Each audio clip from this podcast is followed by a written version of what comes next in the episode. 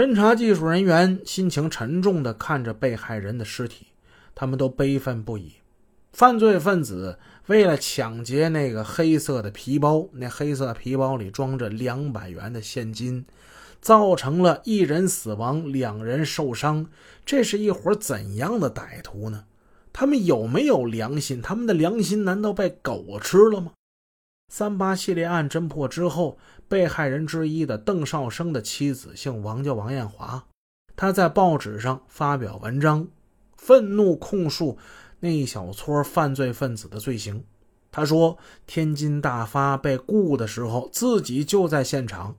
雇车那人身高有一米八，腿呢稍微有点瘸。他推着一辆自行车，说雇他家的车去仓库提货。女人说，丈夫原本是幸福一家的顶梁柱，丈夫被害之后，灾难从天而降。她独自带领两个孩子艰苦度日，她的公公思子心切，悲愤而死，家中生活贫困，孩子们上学费用都要东挪西借。邓少生的惨死，他一家的不幸是遭受那伙歹徒残害的十几个家庭的缩影。歹徒们落网之后，被害人的家属们发出了一个共同的心声。他们要那一小撮歹徒血债要用血来还，怀着同样心情的还有广大参战的公安民警。案发呢是二月二号，那个已经是当年的腊月十四了，这不眼看着就快过年了嘛？沈城的人民群众都在忙着置备年货呢，可是我们广大的公安民警们却无暇顾及这些，他们依然得顶风冒雪。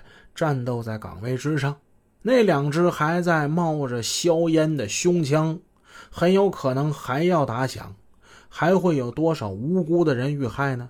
必须得抓紧时间，加紧侦破工作，把那些杀人的恶魔生擒活捉，让他们绳之以法。侦查员们走访得知，邓少生是二月二日下午两点钟，在位于和平区的南二食品批发市场的停车场。被一个身材较高、年龄较大、腿有点瘸的人给雇走的。经过邓少生的妻子辨认，捆绑邓少生的绿色尼龙绳，还有覆盖尸体的麻袋，都不是他们家的东西。这样呢，可以确定麻袋跟那绿色的尼龙绳都是犯罪分子给带来的。身材比较高，年龄比较大，这都与九五九幺零。九六二一案件的目击者向警方提供的情况相吻合，在这两起命案之中，这个神秘而令人恐怖的人物一再频频出现。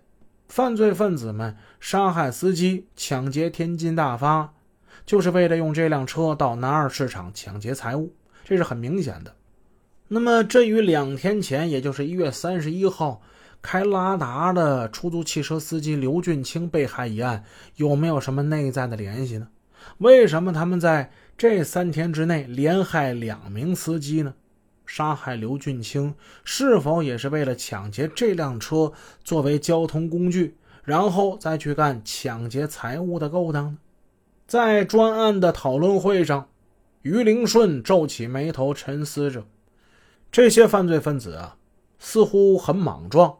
作案没有个准头，他们一会儿呢在这边杀死出租汽车司机，一会儿在那边又杀死一个客货两用车的司机，他们最终呢打伤两名商人，抢去一个空包，有没有这种感觉啊？他给我们的印象就像没头的苍蝇在那乱撞。刑警支队的技术人员对九六二二案件现场提取的遗留物进行了细致的检验。通过弹道分析，确定九六二二南五烟市地下通道抢劫案中，犯罪分子所使用的一支手枪，就是九五九幺零九六二一案件中两次出现的那支五四式手枪。